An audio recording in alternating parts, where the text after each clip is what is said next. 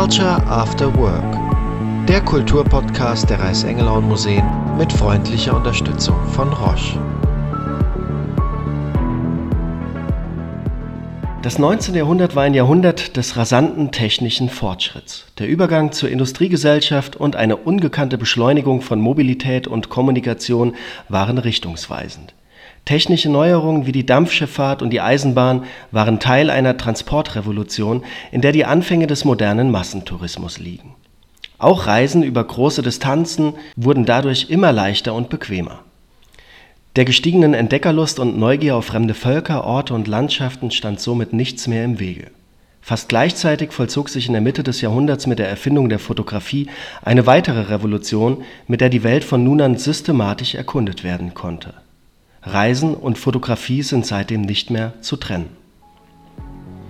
Herzlich willkommen bei der zweiten Ausgabe von Culture After Work, dem Kulturpodcast der Reichsengelhorn Museen. Heute mit meinen Kollegen Prof. Dr. Claude Sui, dem Leiter des Forums Internationale Fotografie, und Stefanie Herrmann, der wissenschaftlichen Sammlungsleiterin des Forums Internationale Fotografie. Vor dem Hintergrund der aktuellen Ausstellung in 80 Bildern um die Welt sprechen wir nun über Reisefotografien vom 19. Jahrhundert bis zur Mitte des 20. Jahrhunderts. Hi, grüß euch. Hallo. Hallo. Ähm, vielleicht beleuchten wir zunächst äh, noch einmal den Zusammenhang von Tourismus und Fotografie im 19. Jahrhundert, also auch sozusagen den kulturellen Kontext. Wie sah es damals aus? Also sowohl die Fotografie wie auch ähm, der Tourismus sind bahnbrechende Entwicklungsschritte im 19. Jahrhundert, die sich von Anfang an eigentlich unmittelbar ähm, ja, aufeinander bezogen haben. Ähm, der Tourismus, da war natürlich die Voraussetzung des Dampfantriebes ganz wichtig, denn mit dem Dampfantrieb ähm, wurde das Reisen sehr viel komfortabler, es wurde sehr viel schneller und ähm, es rückte überhaupt erst in den Bereich des Möglichen für eine gewisse Klientel natürlich, die die finanziellen Mittel zur Verfügung hatte. Und auch bei der Fotografie handelt es sich ja um ein technisches Medium und hier war es jetzt zum ersten Mal möglich eben, die auf Reisen gewonnenen Eindrücke dauerhaft zu fixieren und in Form von Fotografien einfach mit nach Hause zu nehmen, dort nochmal anzuschauen, also wirklich ein Stück Reisen zu konservieren im Bild. Und das war was ganz Großartiges, was man so noch nicht kannte. Das äh, Reisen war ja damals auch ein, gehörte zum Bildungsprogramm des äh, betuchten Großbürgertums, die sich auf ihrer sogenannten Grand Tour befanden. Und ähm, das war natürlich wirklich für Leute, die, ja, die wohlhabend reich waren und die nun eben Reisen unternommen haben. Ziele äh, dieser ganzen Reiserouten waren unter anderem natürlich Italien, das Land der Sehnsucht und natürlich auch Ägypten, Vorderer Orient, Japan, ähm, bis hin auch Südamerika gehört auch mit dazu oder Nordamerika. Das war alles doch für privilegierte Leute ähm, die Möglichkeit, auch solche Schätze, eben solche alten Fotografien mit nach Hause zu bringen. Und vor diesem Hintergrund muss man auch unsere Sammlung hier in den Reichsengelhorn-Museen betrachten, nämlich die historische Sammlung der Geschwister Reis.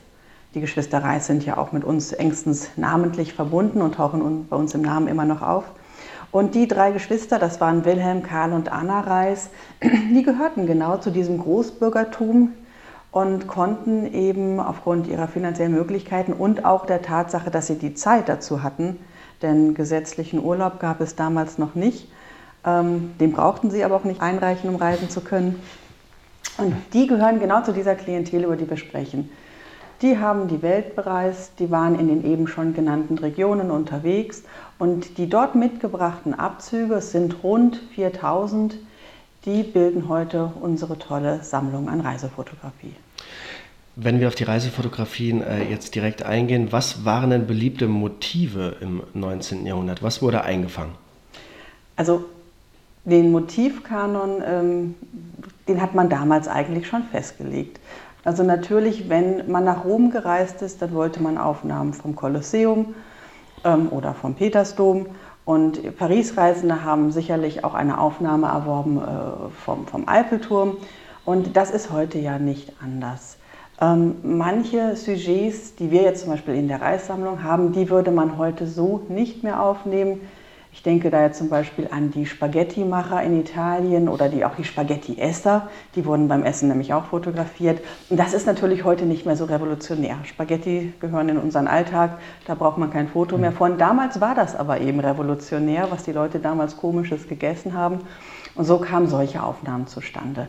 Aber natürlich die klassischen Sehenswürdigkeiten waren und sind bis heute Hauptmotive Nummer eins. Also wir sehen ja auch zum Beispiel aus der Geschwister-Reis-Sammlung, dass nämlich beide, also Karl und Anna Reis, sich zum Beispiel vor den Pyramiden sitzend auf Kamelen sich ablichten ließen oder vor dem großen, erhabenen Buddha von Kamakura in Japan. Also das ist heute auch nicht anders.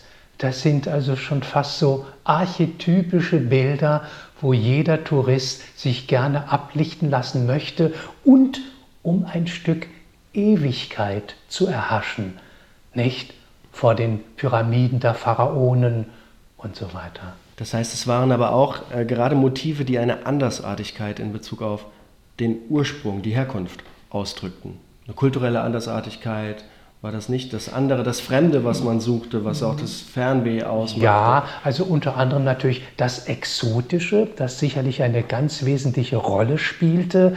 Und im 19. Jahrhundert war es halt nun mal so, ähm, da verfügte man nicht über Facebook und über Social Media, sondern da war man wirklich auf solche Illustrationen wie die Fotografie angewiesen, aber auch die Malerei. Die Malerei hat natürlich das Ganze wunderbar verklärt. Dagegen, die Fotografie hat es viel nüchterner äh, festgehalten, das, das Geschehen, diesen Umraum. Aber das Exotische, in der Tat, spielt eine wesentliche Rolle, das Fremde. Man kann ja auch sagen, also heute, du hast es angesprochen, Claude, durch Internet und so, also es gibt heute keinen Ort, der uns mehr fremd ist, selbst wenn wir nie da gewesen sind oder wahrscheinlich auch nicht hinreisen werden. Das war natürlich im 19. Jahrhundert noch grundlegend anders. Damals gab es durchaus noch äh, weiße Flecken auf der Landkarte. Äh, Terra Incognite, die man einfach nicht kannte. Und das machte natürlich umso mehr Lust, um äh, Fotos von dort zu sehen. Also wie lebten die Leute da, wie sahen sie aus? Es gab ja auch früher dieses, die Kategorie der Typenporträts, wo ähm, Leute, Einheimische porträtiert wurden, teilweise in wirklich bizarren Studioinszenierungen, die mit der Realität nichts zu tun hatten. Aber das fand man damals natürlich höchst spannend. Und ähm, diese Aufnahmen finden wir auch in der Reissammlung und sie sind einfach, ähm, ja, sie sind einfach Spiegel ihrer Zeit. Und was du eben sagtest, ähm, dass äh, die Karl und Anna sich auch äh, vor gewissen Monumenten haben fotografieren lassen, das, ähm, da muss man auch vielleicht noch berücksichtigen, dass diese Reiseaufnahmen, diese Fotografien immer auch ein bisschen Prestigeobjekt und Statussymbol waren. Also man hat die vor Ort gekauft, mit nach Hause genommen, aber auch um zu dokumentieren, hey, seht mal Leute, wo wir überall waren und was wie weltkundig und ähm, weltläufig wir sind. Das hat immer mit reingespielt. Und in der Villa hier, in der Reisvilla in E7, auf diesen Soireen, die Karl und Anna gegeben haben für die Mannheimer Haute Volée, da wurden diese Fotos regelrecht präsentiert und äh, das auch immer mit dem gewissen Stolz. Du meintest, die äh, Fotos wurden gekauft. Ähm, waren das äh, Souvenirläden, in denen man die Fotos kaufte? Also machten die äh, Touristen oder die Reisenden diese Fotos gar nicht selbst? Naja, äh, Souvenirläden waren es nicht, es waren Fotoateliers, es waren Fotostudios von Fotografen, die kamen meistens aus, ähm, aus Europa und äh, zum Beispiel in Ägypten gab es nur Europäer, die dort Fotografien gefertigt haben. Es gab aber keine einheimischen Fotografen. Aber diese europäischen Ateliers saßen an den großen Hotels oder in den Innenstädten und dort ist man dann als Reisender hingegangen und hat je nach seiner eigenen Reiseroute oder nach eigenen Interessen sich ein Repertoire, ein Portfolio an Aufnahmen zusammengestellt. Denn, das muss man eben wissen, fotografiert hat man als Reisender oder als Tourist äh, im 19. Jahrhundert noch nicht, weil die Fototechnik viel zu kompliziert war, als dass jemand als, als Laie das hätte bewerkstelligen können. Das hat man den Profis überlassen.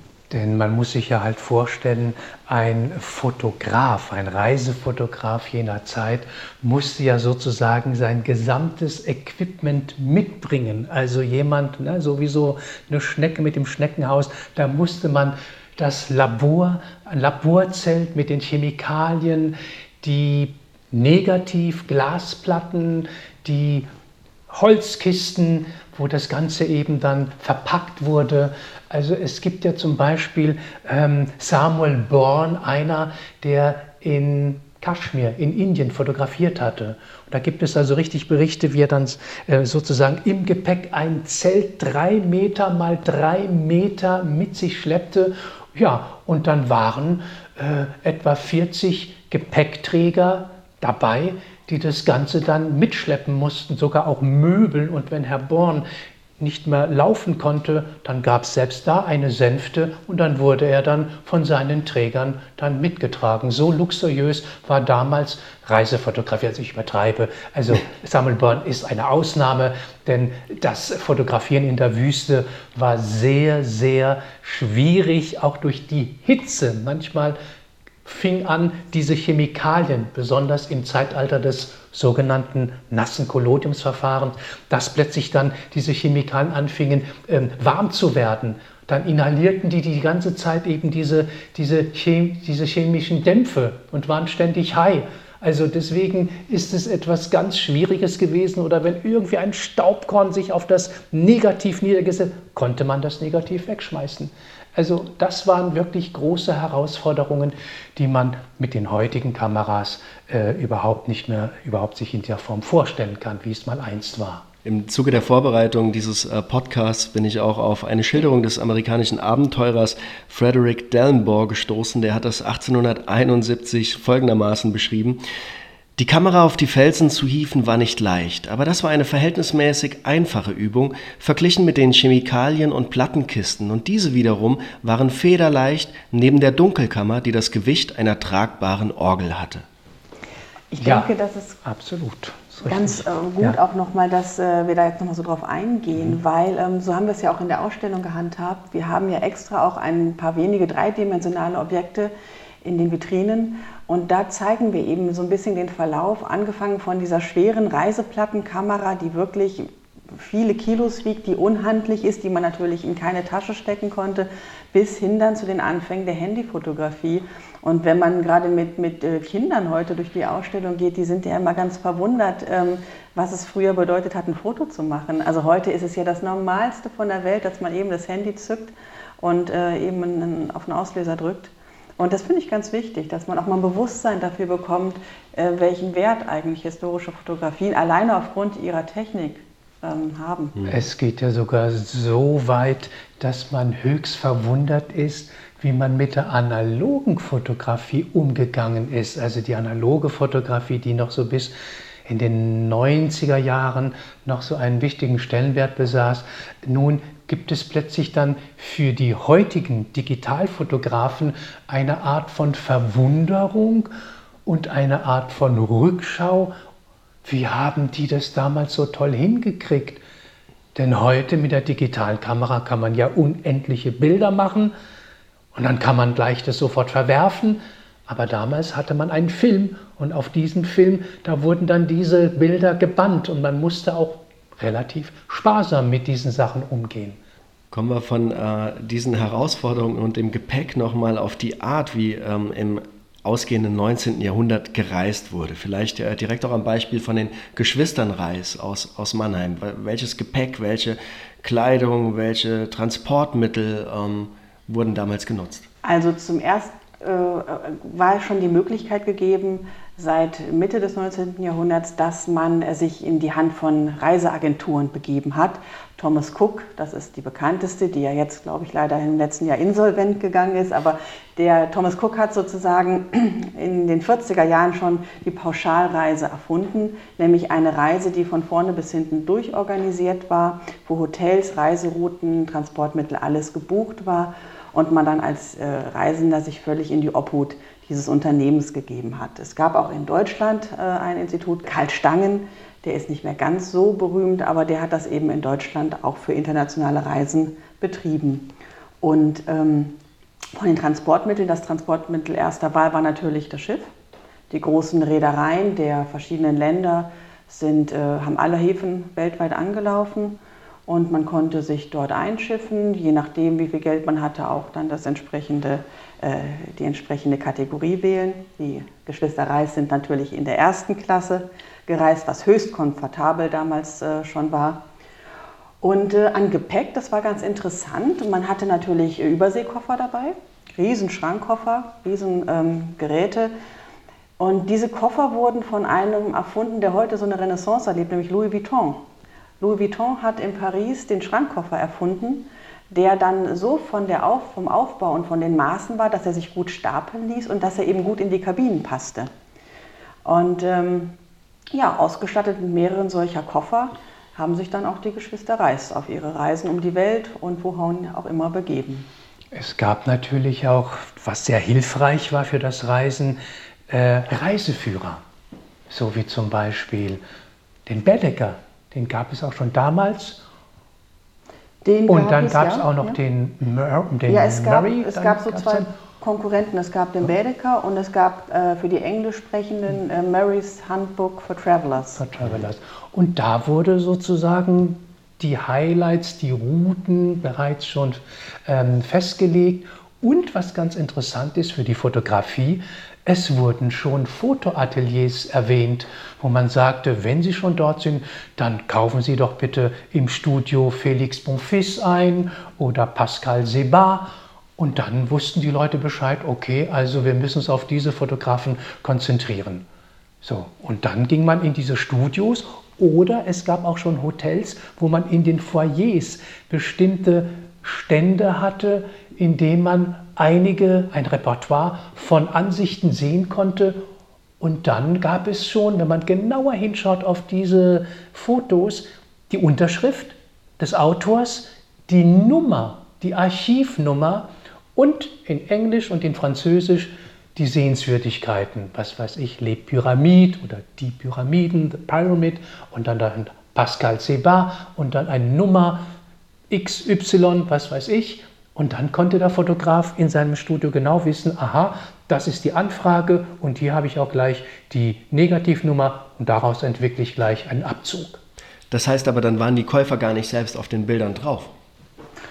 ja, man konnte natürlich auf Wunsch natürlich ein mit, dem, mit den dortigen Fotografen vor Ort natürlich auch eine Foto Session machen, wie man heute sagen würde. Das haben ja auch die Geschwister Reis gemacht.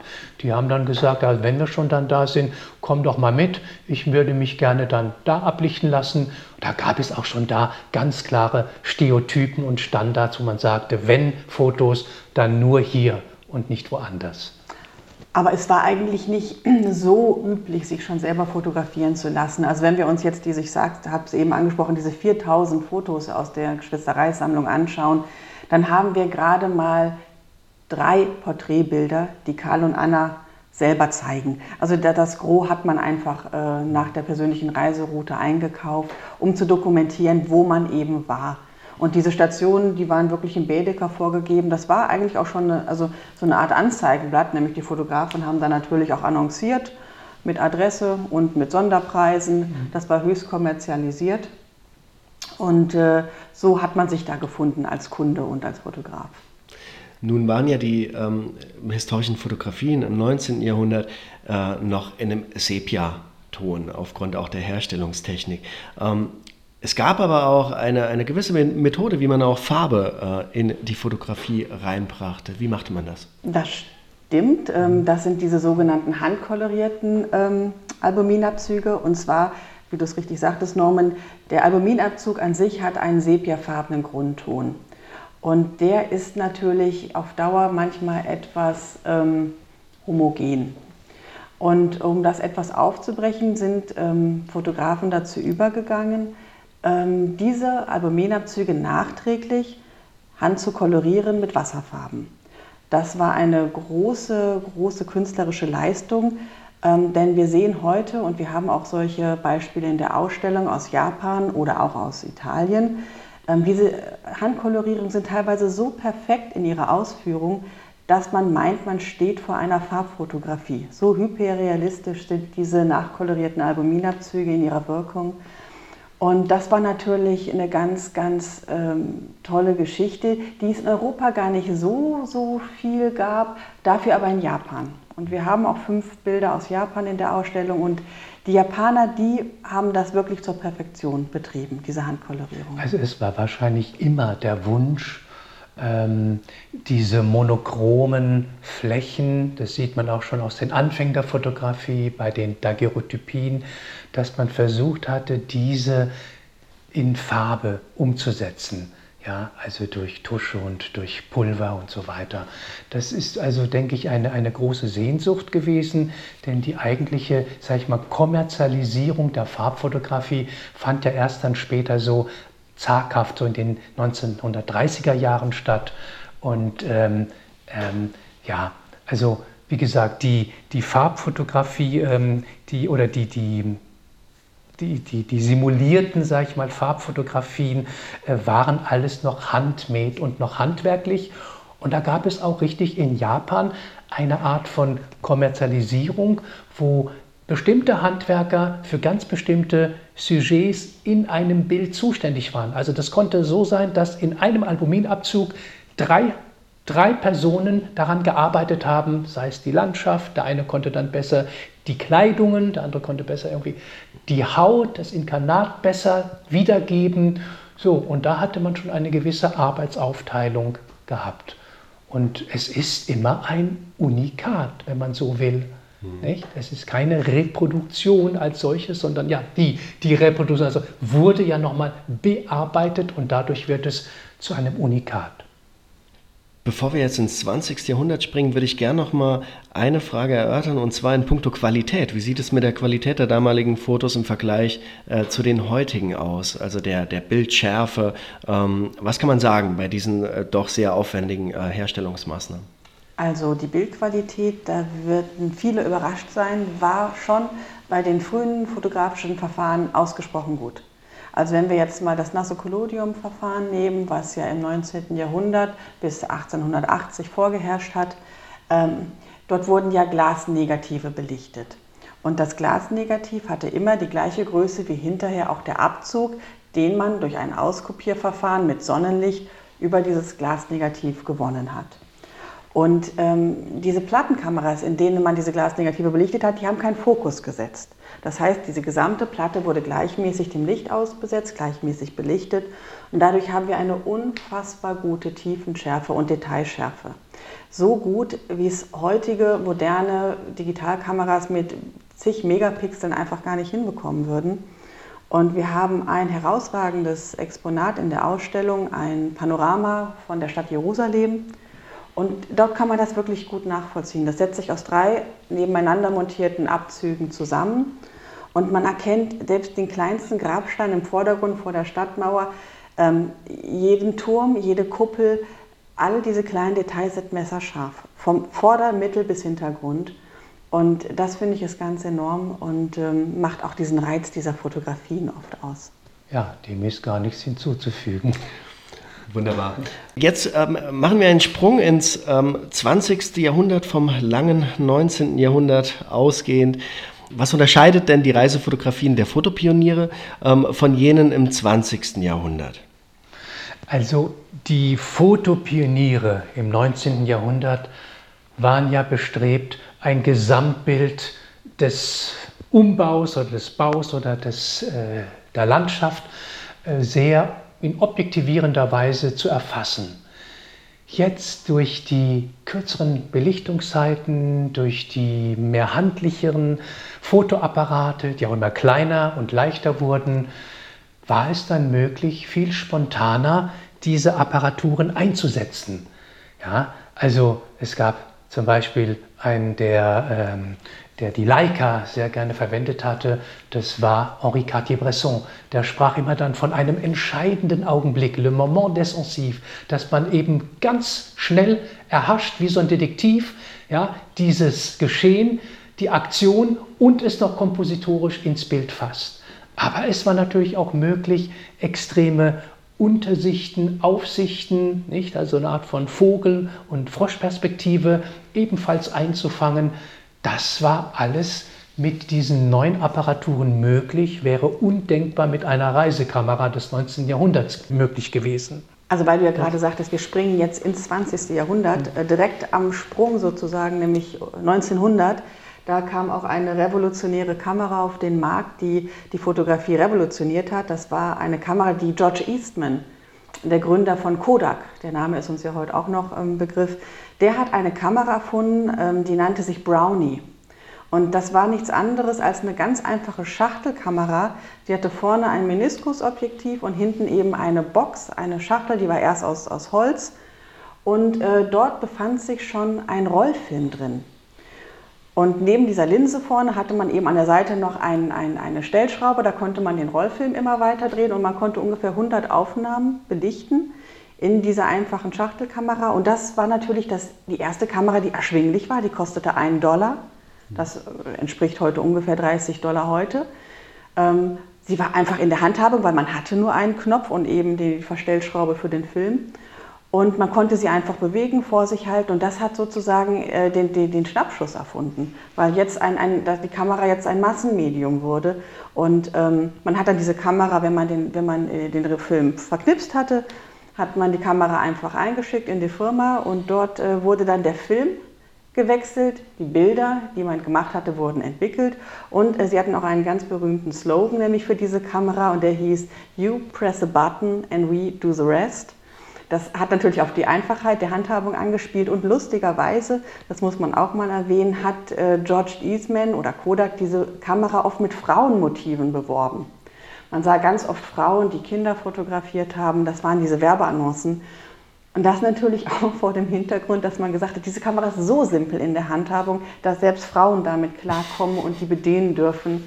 Ähm, eine Werbestrategie, die man heute wahrscheinlich so nicht mehr fahren würde, zu Recht. Mhm. Und das bedeutete natürlich durch diese Brownie von Kodak, dass das natürlich auch zu einer Demokratisierung der Fotografie führte. Das hieß, jeder, ob jung, ob alt, Kinder und eben ältere Menschen, konnten dann eben so, eine, so einen Apparat ähm, eben handhaben ja, und das war natürlich wirklich insofern etwas ganz völlig Neues, Revolutionierendes, dass nun jeder, wir mussten oder man musste nicht mehr in ein Studio gehen, sondern direkt konnte man ein Familienmitglied eben abknipsen das lust war, ja? Lustigerweise, es gab sogar auch Werbeannoncen von der, von der Kodak Brownie mit Kindern, dass Kinder eben fotografieren, weil du es gerade mhm. angesprochen hast. Also so simpel, Frauen und Kinder konnten die Kamera bedienen. Das sind jetzt äh, dann angesprochene Kameras für jedermann sozusagen, ähm,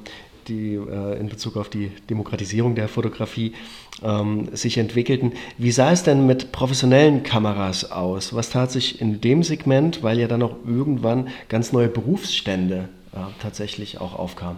Naja, es gab ja dann äh, einäugige, zweiäugige Spiegelreflexkameras, die so kommerzialisiert wurden, etwa in den 1920er Jahren. Und eine ganz äh, hervorragende Kamera, die sehr lange eingesetzt wurde, bis in die 1960er Jahre, das war die sogenannte Rolleiflex. Das war so eine zweilinsige Kamera, man konnte von oben, da oben gab es einen Lichtschacht und ebenfalls sah man die Mattscheibe, äh, konnte man reinschauen.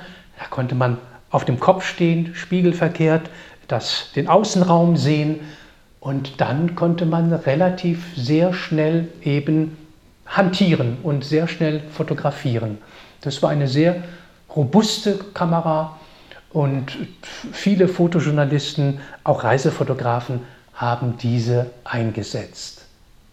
Da gab es zum Beispiel einen Reisefotograf, der hieß Fritz Hähnle, den haben wir ebenfalls in unserer Ausstellung präsent. Und der wurde Mr. Rollei genannt, weil er eben sein gesamtes Övre, nämlich mit so einer Kamera, eben äh, ja, diese eingesetzt hatte. Mhm.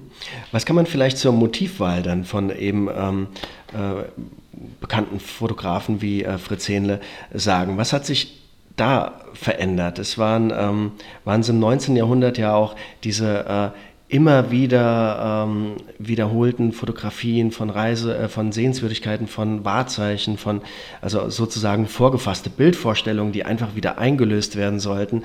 Ähm, was war im 20. Jahrhundert dann das Novum? Ja, also das kann man vielleicht sehr schön bei Fritz Hele sehen. Wir haben ja in der Ausstellung sowohl Highlights aus dem 19. Jahrhundert, wie zum Beispiel Venedig mit diesen wunderschönen Gondeln oder eben den Markusplatz, der in seiner Gesamtheit immer wunderbar aufgenommen wurde. Und da sieht man nun plötzlich beim Fritz Hähnle eine ganz andere Auffassung, indem er mehr und mehr auf die Details eingeht.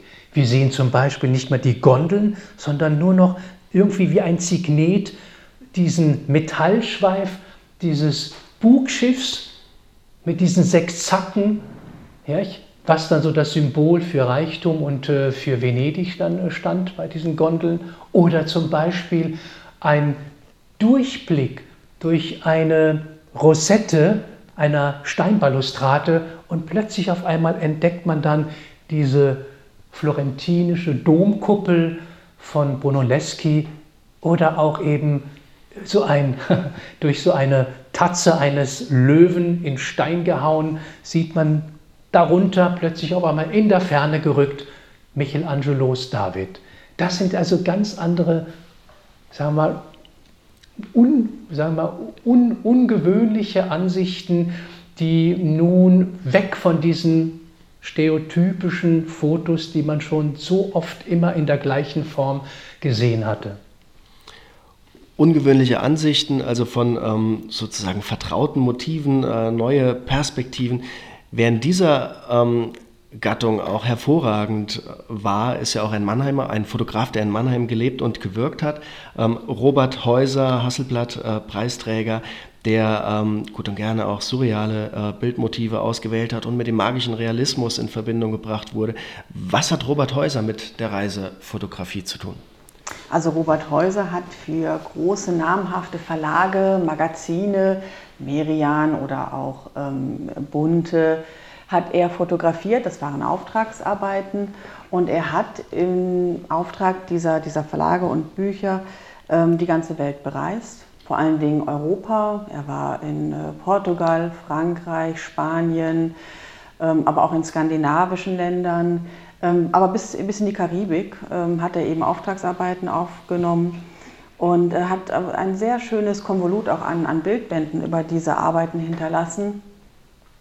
Und ja, der, also Robert Häuser war sicherlich eben kein, kein klassischer Reisefotograf, aber in seinem Övre finden sich durchaus Ansätze, die ihn damit doch eng verbinden. Ja, also in, er hat ja sein künstlerisches Övre, was du gerade angesprochen hattest, und dazu gehört ja auch eine Gruppe. Er hat ja so sieben Werkgruppen, wo er einiges unterteilt hat. Und eines dieser sieben Werkgruppen heißt auch bezeichneterweise unterwegs.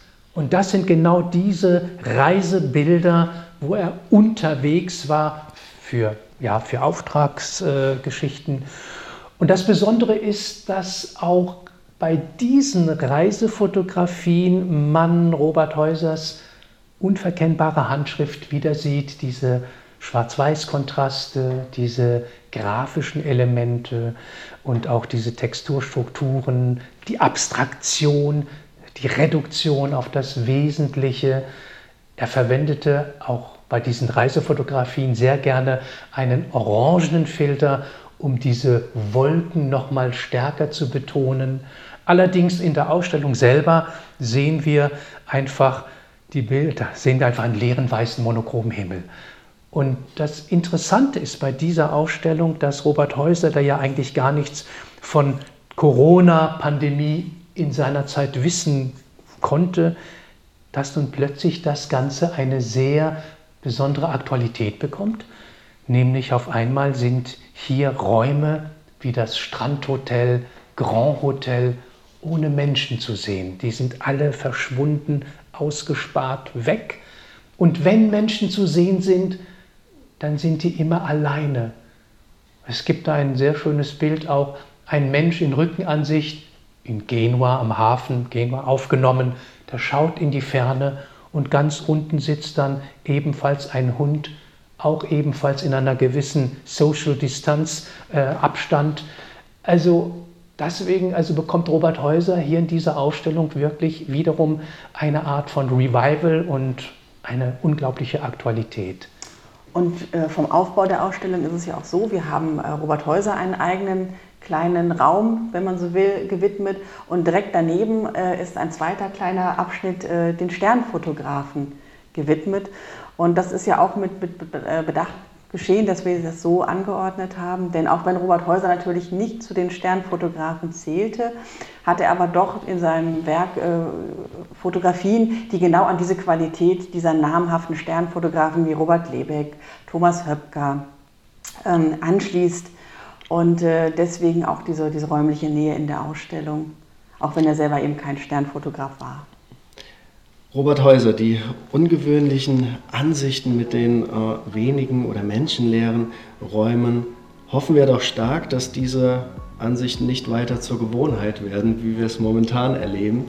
An dieser Stelle ziehen wir einen Schlussstrich unter die heutige Ausgabe von Culture After Work. Vielen Dank an euch, ähm, an Claude Sui, an Stefanie Herrmann und auch an euch Zuhörer. Die Ausstellung in 80 Bildern um die Welt ist noch bis zum 10. Januar 2021 bei uns in den Reichs-Engelhorn-Museen im Museum Zeughaus zu sehen.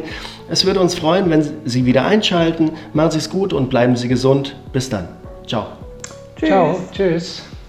Culture After Work der Kulturpodcast der Reichsengelhorn Museen mit freundlicher Unterstützung von Roche.